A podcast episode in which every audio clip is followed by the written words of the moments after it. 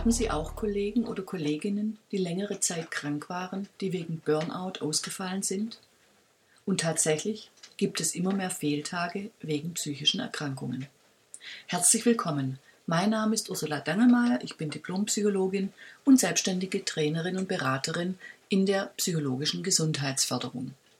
Heute geht es um das Thema Burnout und den Möglichkeiten, rechtzeitig etwas dagegen zu unternehmen. Burnout ist das Ergebnis eines Prozesses, der durch dauerhafte Belastung und Stress bei der Arbeit angestoßen und aufrechterhalten wird. Burnout ist allerdings keine eigenständige Diagnose, sondern wird als Zusatzdiagnose Z73 vermerkt. Was klar ist, bei Burnout handelt es sich um eine Stresserkrankung. Das Burnout-Geschehen lässt sich anhand folgender Phasen beschreiben. Die Betroffenen fühlen sich erschöpft und versuchen dies mit noch mehr Arbeit zu kompensieren. In der Folge können auch Schlafstörungen und ein allgemeiner Energiemangel auftreten. In einer zweiten Phase wird die eigene Anstrengung heruntergefahren, es fällt zunehmend schwer, sich zu engagieren. Dann treten Gefühle der Leere und Hoffnungslosigkeit auf. Den Betroffenen fällt es zunehmend schwer, sich zu konzentrieren, Fehler schleichen sich ein. Die Betroffenen schotten sich ab, sie gehen auf Abstand zu Partner, Freunden oder Kollegen. Im Verlauf des Prozesses können Schmerzen unterschiedlichster Art hinzukommen. Einige Betroffenen greifen vermehrt zu Alkohol, Drogen oder Tabletten, um sich zu entspannen.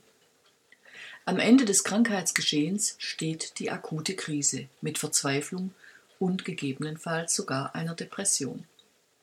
Die Therapie eines voll ausgebildeten Burnout-Syndroms ist zeitintensiv und aufwendig.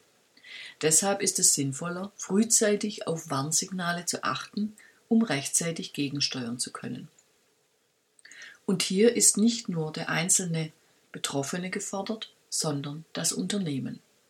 Denn Arbeit darf nicht krank machen. Dem hat auch der Gesetzgeber Rechnung getragen und die sogenannte Gefährdungsbeurteilung psychischer Belastung zur Pflicht gemacht. Und zwar für alle Unternehmen ab dem ersten Mitarbeitenden.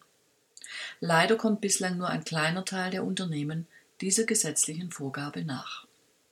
Wenn Sie betroffen sind, sollten Sie mit Ihrem Betriebsarzt sprechen. Und, um es gar nicht erst so weit kommen zu lassen, hier ein paar Tipps. Sorgen Sie rechtzeitig für einen Ausgleich zur Arbeit. Erholung, Entspannung, Sport oder Hobbys sind hier bewährte Maßnahmen. Nehmen Sie Erholung und Entspannung genauso wichtig wie Ihre Arbeit und planen Sie die entsprechenden Aktivitäten genauso in Ihrem Kalender ein wie Ihre sonstigen Termine. Vor allem sollten Sie regelmäßig Pausen von rund drei bis fünf Minuten während Ihres Arbeitsalltages alle eineinhalb Stunden einbauen. Ein paar Dehn- oder Atemübungen helfen, das Stressniveau regelmäßig zu senken. Und genießen Sie. Genießen kann man auch die kleinen Dinge des Lebens, zum Beispiel zu duschen und sich dabei mit der Lieblingsduschlotion einseifen. Und dabei nicht schon an die nächsten Termine oder an die offene Punkteliste denken, sondern das Duschen genießen. Die Wärme, der Wasserstrahl auf der Haut, achtsam beobachten, was sie spüren und wie sich das anfühlt. Der Fantasie sind hier keine Grenzen gesetzt. Man kann auch achtsam kochen, achtsam Zwiebel schneiden, achtsam Tee kochen, nur frühstücken, ohne die Zeitung zu lesen, sich auf das Frühstück konzentrieren. Wichtig ist dabei, sich intensiv mit dem zu beschäftigen, was man gerade tut, also kein Multitasking. Schlaf ist unsere beste Regenerationsquelle. Also sorgen Sie für ausreichend und guten Schlaf. Wie? Dazu finden Sie nützliche Tipps in meinen vorangegangenen Podcast-Folgen.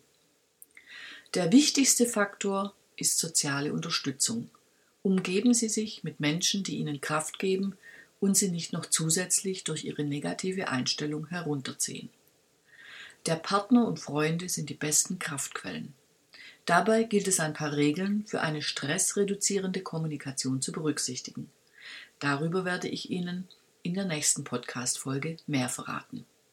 Das waren ein paar Beispiele, was Sie tun können, um Burnout zu vermeiden. Sehr gut geeignet, um Stress besser bewältigen zu können, sind Entspannungsmethoden. Auf meiner Homepage finden Sie dazu unter www.ud-gesundbleiben.de die aktuellen Kurstermine. Bleiben Sie gelassen. Tschüss, bis zur nächsten Folge. Ihre Ursula Dangelmeier.